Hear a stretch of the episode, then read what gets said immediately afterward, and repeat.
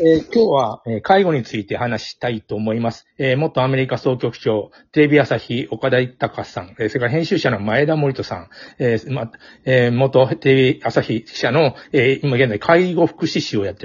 らっしゃいます、花村恵子さん、それから、あの、母親の介護を10年、え若い頃からやってらした、えっ、と、じゃあ地方実態を務めてらっしゃる石原香織さんで、えお送りしたいと思います。えそれでは、岡田さんよろしくお願いします。はい、よろしくお願いします。えー今回は介護、そして、えー若者、そして話を広げて高齢者、えーこの3つの大きなテーマをいろいろ本音を語り合っていきたいと思います。えーと、まずですね、石原さん、あのーお母さんのお介護をお十数年、えーやられて、一部、うー高校時代ということは18歳未満でヤングケアラーの時代もあったわけですかね。その、まず、十数年お母さんの介護をやられて、一番辛かったことって何だったんですか？一番辛かったことは、あの、治る見込み、あ、癌だったんですけど、乳癌で、で、骨転移っていう状態で、どんどんどんどん状態が悪くなっていく病気だったんですね。で、あの、な治る見込みがないのに、あの、どんどんどんどん状態が悪くなっていくので、この先母がどうなってしまうんだろうっていうことと、私たちがどういうふうに生活になっていくんだろうっていう不安がずーっとあったんですね。うん。はい。それが、その不安をずっと青春時代に抱えながら、いろんなことをやっていたっていうのが、一番辛かったですね。あの、高校何年から何何歳までだったんですか？介護を。私があの、16歳の時ですかね。の時に乳がんの告知が始まって、そこから11年間ですね、介護をしてたんですけど、まあ、ずっと付きっきりの介護っていうわけではなく、本当に徐々に悪くなっていて、あの、まあ、乳がんから、あの、背骨の方に、あの、転移して、で、どんどんどんどん歩けなくなっていって、っていう感じでしたね。うん石原さんの毎日ってのはどういう日常だったんですか？私の毎日は本当にお弁当作りから始まって、あの、まあ、母親が、普通の母親がししてくれるようなことはもう自分でやってましたね。洗濯とか、あと、うーん、まあ、妹もそうなんですけど、自分のことは自分でやっていって、っていう感じ。でしたね。高校時代、石原さんがこう、失ったものっていうんですかね、なんていうんですかね。お母さんを介護することで、えー本来得られるべきもので得られなかった、失ったもの、なくしたものって何かありますか？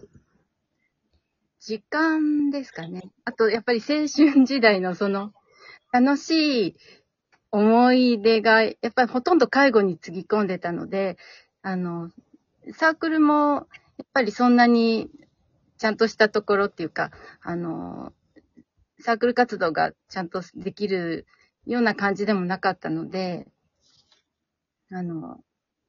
行ったり行かなかったりとか、あと合宿とかはやっぱり出れなくて、あの、まあ、ね、若かったのでちょっと寂しくて泣いてたりとか、そんなことあります。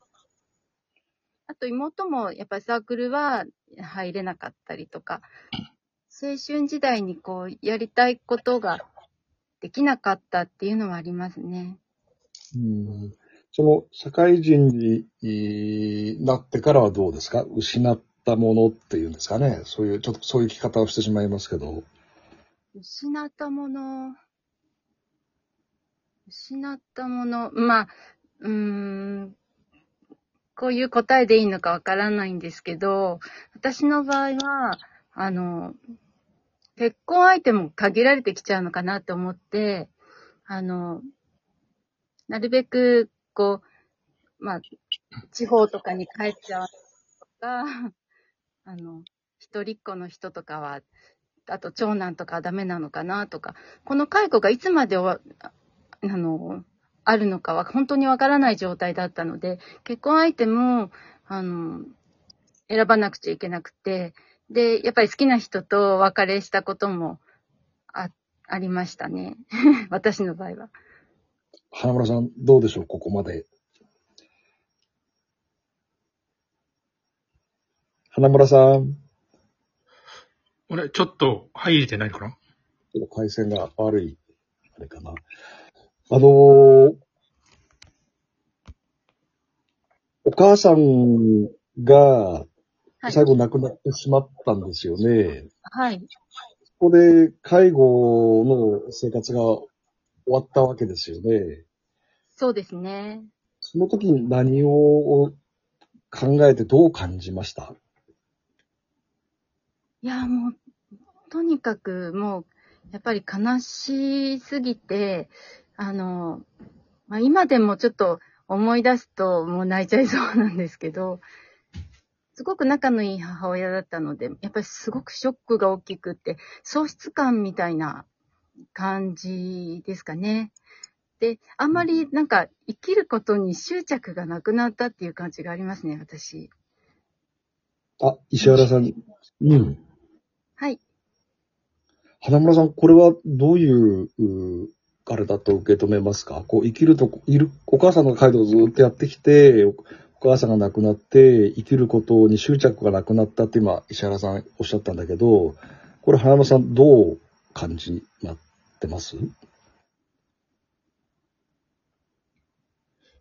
ちょっとやっぱり電波おかしいですよね。うん。なんかね、まあ、じゃあ、じ次回話してもらいましょう。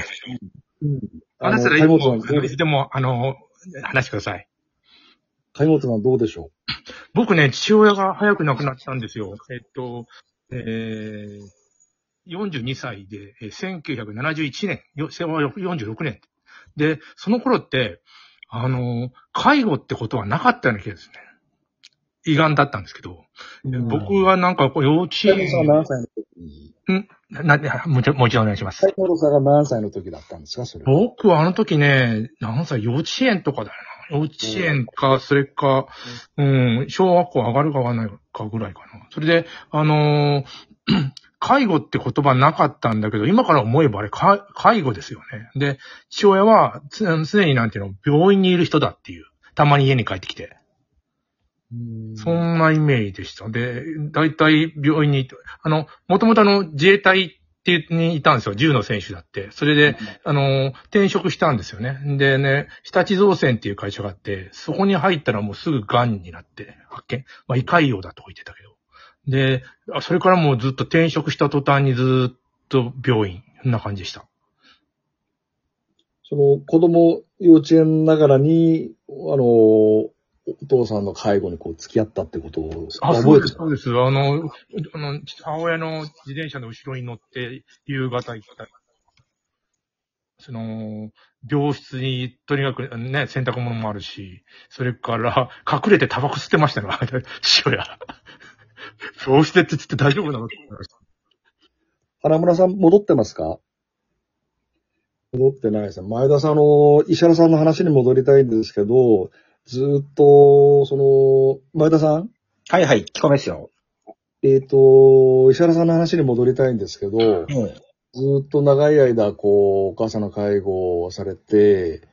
えーまあまあ、ほんと十数年って本当長くて、こう簡単に石原さんはさらっと、あの、おっしゃるんだけど、多分相当な、あのーことだったんだと思います。で、お母さんが亡くなられてから、生きる執着を石原さんがこう、亡くなったっていうのは前田さんどうお感じになってます？ああ、あれなんでしょうね。石原さんの中で、多分な、仲がいいお母さん、親親子関係が良かったんでしょうか。すごい喪失感があったんでしょうね。まあ、それで、その、まあもう、特に生きる希望とまではいかないまでも、まあ、気力がなくなったっていう状態なんでしょうけどね。まあ、さっき石原さんおっしゃってた、その、介護がいつまで続くのかっていうのが非常に、あれですよね。その、介護してる立場からすると、将来が見えないっていうのが一番不安ですし、大変ですよね。僕も、まあ、あの、親もね、そ、そまあ、み、みな、皆さんというか、ここに 参加してる人はみんな、そそこそこの年齢になってるんで、親がね、多分もう、そういう介護だとか、そういうふうな年齢に達してるでしょうから、同じような悩みは抱えてますよね。あの、石原さん、お母さん一生懸命介護して亡くなられて、その、お母さんの分まで生きるんだっていう、その、石原さん自身の性の執着じゃなくて、えー、お母さんが亡くなったことで自分自身の性の執着がこう薄れていくっていうのは、どういうことなんでしょうか？うーん。まあ、自分でもよくわからないんですけど、もう本当にうん10、10年、病院に泊まったりとか、そこから仕事に行ったりとか、なんかそういうことをずっとしてて、なんかずっと、なんかバタバタと、なんか、うん、次から次へと来るものに向かってた感じなので、な、なんでしょうね。急に力が抜けちゃったっていうか。うん。自分でもよくわからないんですけど、なくなっちゃった。あじゃああの、生きることにね、執着がなくなっちゃったんですよね。うん。うんあのーこれ、テレビのドキュメンタリーでやってたんですけど、その、ヤングケアラー時代から数十年お母さんを介護していた男性がいて、はい。でお母さんが亡くなって、で、自分も生きる意味がなくなって死のうと思ったところで、周りの仲間に助けられて、だんだんだんだん生きる希望を見出していくっていうドキュメントを見て、うんまあ、あのーもうお母さんと続けてやります。よろしくお願いします。